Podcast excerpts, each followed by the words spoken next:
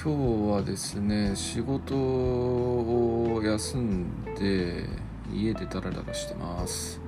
なんとなくテレワークの時に録音しようっていう感じで決めてるんですけど今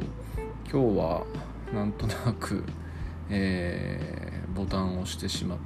てるって感じですね。でまあ例によって喋ることは何にも考えてないんですけどえー、っとまあ先週ねあのちょっとイムさんに触発されて変なラジオを上げたら、えー、そのイムさん本人とかから感想をいただいちゃったりして、えー、めっちゃ嬉しいんですけどもともとこのラジオ何の気もなく誰かに聞いてもらう気もなく始めて、えー、と本当にもう誰も聞いてくれてないっていう前提でやってたんですけどやっぱ聞いてくださる人がいるっていうのはなんだかんだで嬉しいですね。とても拙いもので申し訳ないんですけれども本当ありがたいと思ってます。はい。でまあそんなことは全く意識するでもなしに好きなことを変わらず喋っていこうかなと思ってるんですけどいやポッドキャストねやっぱ面白いですね本当に。こう毎日更新してても喋りたいことっていうのが結構尽きなくってあのなんだろうな。やっぱ僕の今までの人生って本当にずっとインプットしかしてこなかったんだなっていうのがなんかちょっと最近よく分かってで無駄にまあインプットだけ延々してきた結果あーなんかねあの踏ん詰まりしてるんですよね。本当便秘樋口さんがよくインプットだけやってると便秘になるみたいなことをおっしゃってますけどいや便秘になってたんだなって感じですね。でこうなんか喋ってみるとやっぱすっきりするんですよね。えー、やっぱね長い人生ですけどもこう自分で自分の中に入ってきたものがあ出されないまんまなんか燃えて死んで燃えてなくなってしまうってやっぱりもったいないんだなっていうふうにこう思ったりっていう感じがしてますね。はい。えー、っとそんな前置きなんですけどあの深井さんがねツイッターで、えー、教育の歴史の次は性の歴史。で性の歴史の次は中国史をやろうと思うんだけど降雨と清朝末期と側天武功と誰がいいですかっていうアンケートを取っていて、まあ、もう終わって結果側天武功になったんですけど私あの降雨にね投票したんですけど投票した後にいやいや側天武功の方が面白くね？と思ってあの取り消したかったんですけど取り消せなかったんでとりあえずコメントでえー、側転歩行しますなんつって書いたんですけどえー、っとねやっぱ唐とかの時代ってあのすごいねいろんな文化が流入してきた時期ですしあとはその唐の前のね五胡十六国南北朝時代っていうのが個人的に相当好きな時代でえー、超絶カオスな時代なんですよね。あもう倫理観とかもぶっ飛んじゃいましたし三国志、えーと、五胡十六国南北朝時代って、えー、時代順に言うとえっ、ー、とまあ夏陰州で春秋戦国時代があってで、えー、秦、えー、前漢で新しいの秦で五漢で三国時代があってその後に芝居中達の孫が作ったもうまた秦っていう時代があってその秦っていう時代が、えー、あっという間に滅びてでその後の超絶カオスな時代が五胡十六国時代。で五胡十六国時代の群雄割拠から、えーまあ、二国史みたいな感じになったのかな。それが南北朝時代っていうような感じですと。で、えー、その南北朝時代を統一したのが隋。でその後が唐っていう。そういう順番なんですけど。で唐の歴史をね語る上で確実に南北朝時代とか五五十六国時代のところに入らざるを得ないんですよね話が。でそこの時代についてもし側転武功をやるとしたら深井さんやヤンヤンさんが語るっていうのを考えるとこれめちゃくちゃ面白いなと思っていて、えー、すごい楽しみにしてたりしますね。まあでも側転武功の話だからさすがにそこまではいかんのかなっていう気がしないでもないんですけどまあでも側転武功のちょっと前の時代だとしてもね唐の大宗とか、えー、すごい面白い王様王様っていうか皇帝か皇帝の時代がありますしね唐の大宗って、えー、中国の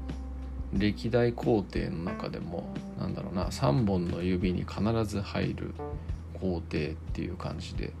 言われてますよね。えーと、古典ラジオの玄奘の回とかにもちょっと最後の方に少し出てきた人ですけど、まあ、唐の大宗李世民って言ってね唐の初代高祖李淵の次男なんですけどえーまあ、歳とかの若さにして、えーとまあ、一軍団を率いて、えー、各地に転戦するんですよね。でその転戦した先とかでも全部連戦連勝で部下とかもめちゃくちゃ優れた部下がいっぱいいてえっ、とまあ長領あとまあ軍師的な立場の図書会暴暴言令とかね、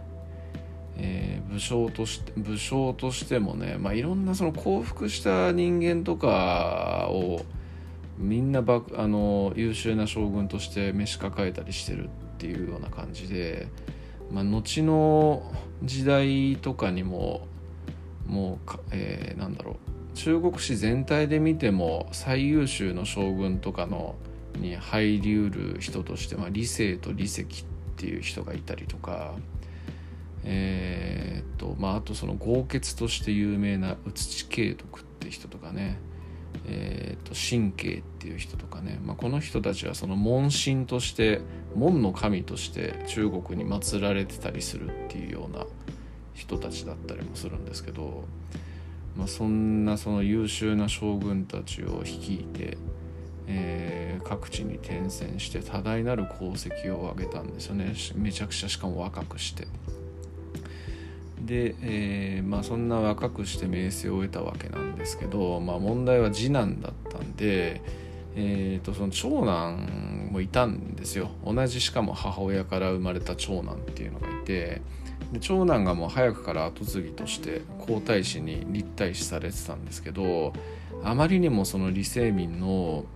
えー、勢力が強くなりすぎちゃったんでそこで、えー、お家騒動が起こるっていうような話もあったりしますと。で結果的にはその李世民がそのいち早くその兄貴側の方を兄貴側の方がまあ李世民を亡き者にしようとしてたんですけどそれをいち早く察知した李世民が、えー、罠を張って、えー、と直接兄を殺すんですよね自分で手を手を手にかけるという感じのことをやってでまあそれに加担したっていう濡れ衣を着せて親父のこともまあ退位させてで、えー、皇帝になるというような感じですと。でその後皇帝になってからもあのすごいいい政治をして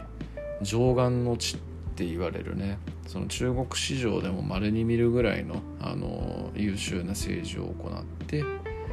えー行ったっていうような感じで言われていると。だから戦争も強いし、えーまあ、部下もめちゃくちゃ優秀だしそのさっきも言いましたけどそのいろんなその敵の部下とかを召し抱えてるんでそういうその器量も非常に高いというか広いしでかつその皇帝になってからの政治的な実績もすごいという感じでまあそれはまあ中国市場でもまれに見る名君っていうふうに言われたりしますよね。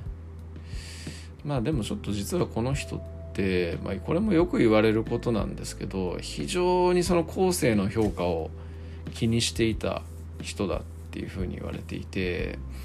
えー、まあ、実は結構その功績が盛られてるんじゃないかっていうところとかその兄貴をま殺したっていうのに関してもあのまあ兄貴側が陰謀を先に巡らしたから俺は反撃したんだみたいな感じに言ってますけど、まあ、実はそんなんじゃなくてこの李世民自体が陰謀を巡らしたんじゃないかとか言われてますしその兄貴と弟が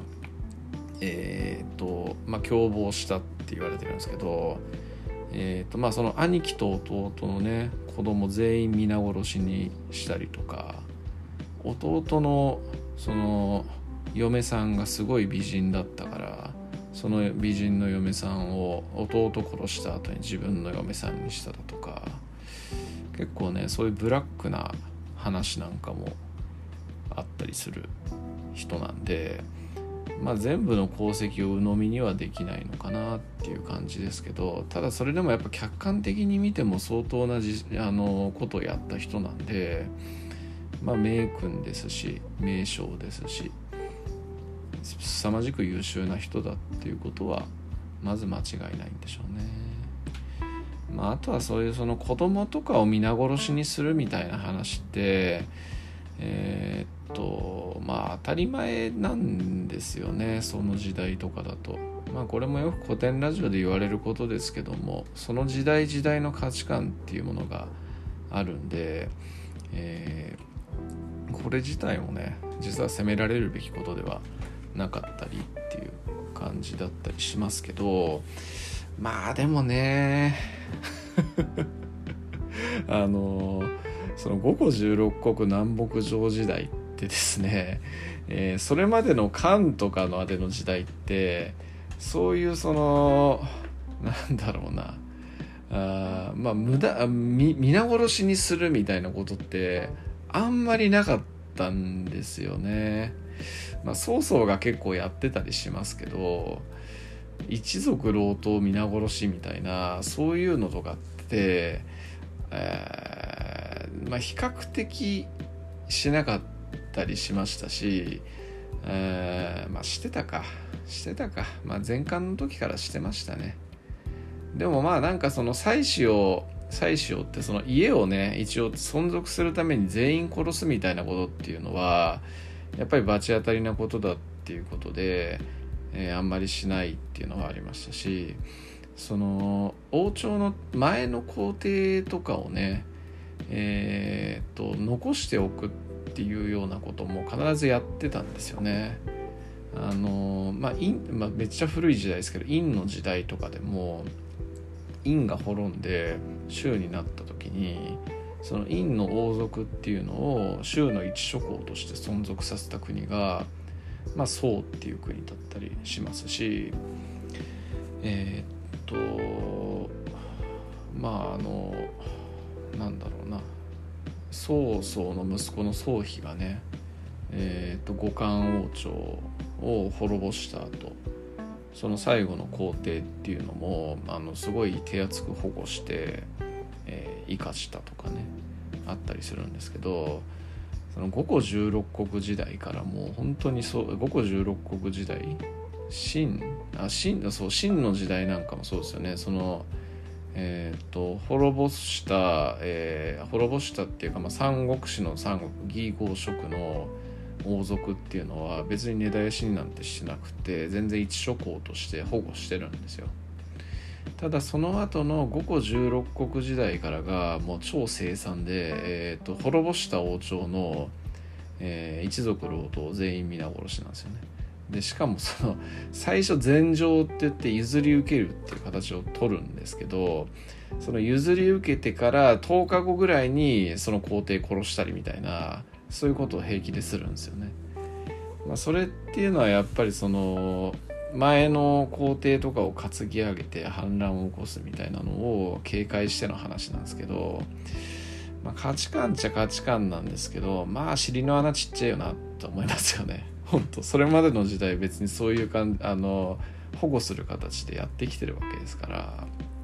でしかも別にその保護してた人たちがなんか変な気を起こしたみたいな事例も特にないですからね。そんな状況なのにあの全員殺すみたいな発想っていうのは、まあ、尻の穴がちっちゃいし、まあ、5個16国の人たちっていうのは、まあ、中国ではなくてそのモンゴル高原とかあウイグルとかそういうところから流入してきた人たちの末裔というか、まあ、その人たち自身なんですけど、まあ、そういうその北方北方の草原民族のねまあ、慣習っていうところもあるんでしょうね。まあそういう尻の穴ちっちゃいって言っちゃ言い方めっちゃ失礼ですけど、